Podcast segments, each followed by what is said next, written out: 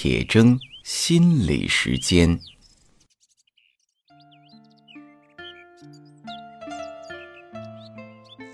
大家好，我是刘铁铮。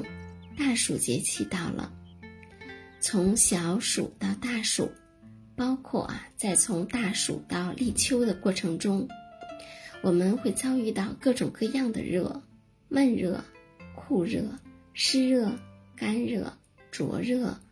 炙热、炽热、烦热、燥热，等等等等。虽然都是热，但是从身体和心理感受上是不一样的。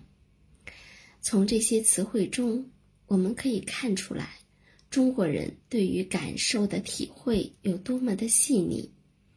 如果没有这么细致的感受，是不可能产生这么多汉字和词汇的。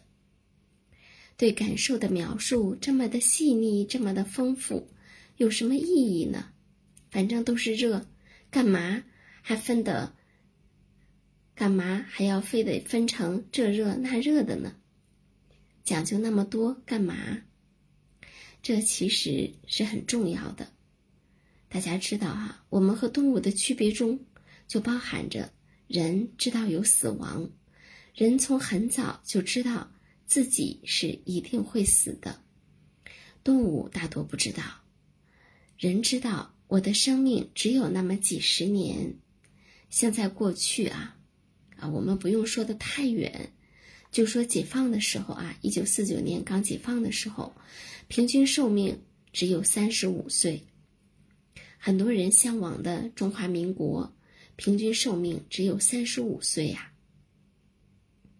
如果你是普通老百姓家的孩子，可能都活不过十岁。从一八四零年到一九四九年，中国人的人口就没有增加。那个时候没有计划生育呀，随便生，家家都五六个、七八个孩子。可是人口呢，就一百年都没有增加。那么大家想，那一百年得死多少人呢？所以，寿命这么短，只有三十几岁，到二十多岁就可能会面临着随时会死。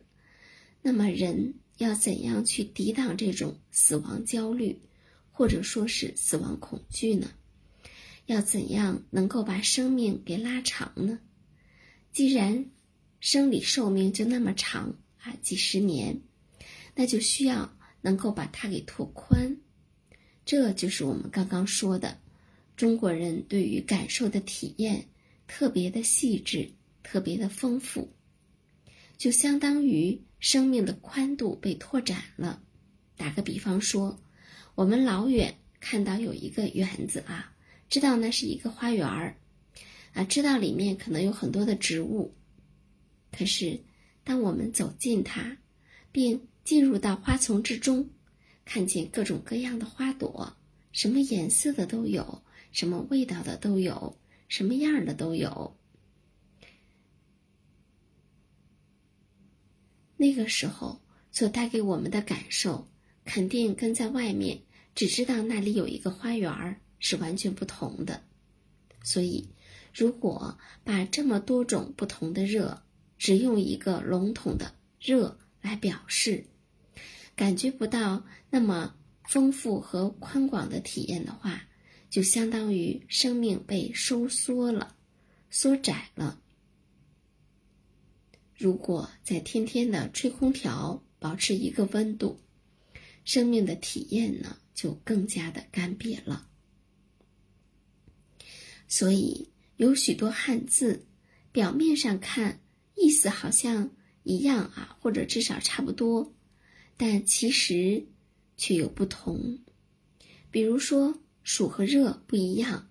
前面我们讲过啊，“热”是火烤的热，“暑”是蒸煮的热。还有“懒”和“惰”也不一样，“健”和“康”也不一样。中国人通过汉字来丰富我们的感受，拓展生命的宽度，例子非常多。比如说“天热”。人要经常洗澡，那大家知道和洗澡有关的汉字有多少吗？首先当然是“洗”，“洗”这个字的本意是洗脚、洗足啊。“洗”字的左边呢是水，右边是先啊。水加先怎么变成洗脚了呢？“先”这个字啊，它本来呢写法是一只脚，一个人，脚在上面，人在下面。那么代表了呢，在人的前面啊有脚印，表示呢有人走到我们前面去了，所以就是先后的“先”的意思。把“先”字加上水，那“先”字里面有脚呀，所以呢洗就变成了洗脚的意思了。后来就引申为各种洗。洗澡的“澡”呢，这个字原来最早左边也是水啊，右边呢是一只手，所以它。是洗手的意思，还有啊，沐浴的沐，水加上沐啊，水呢洒在小树上，古人呢就将洗头称为沐。沐浴的浴啊，这个字呢是人躺在浴盆里的意思。还有啊，盥洗的盥，我们现在都叫洗手间啊、洗漱间什么的，过去呢叫盥洗室。盥字也是洗手的意思。那我们看这个字啊，左边呢，这个左右两边啊，这是两只手。最开始这个字里是一只手，后来变成两只手，啊，在下面有一个器皿啊，那上面还有水，所以在器皿里啊，用水冲洗双手的意思。所以盥洗就是既洗手又洗脚。这些字现在还都在用，但也有一些不常用的。比如说“会”，啊，是三点水儿加上未来的“未”，这个字读“会”哈，是人呢从盆儿里啊掬水洗脸的意思。还有一个字，左边呢也是三点水儿，右边呢是一束花的“束”，啊，这个字呢念“搜”，也是洗手的意思。这是和人有关的“洗”。另外还有许多的“洗”啊和。是用来洗其他的器物的，比如说洗涤的涤，濯洗的濯，啊，扫地之前先洒水的洒等等。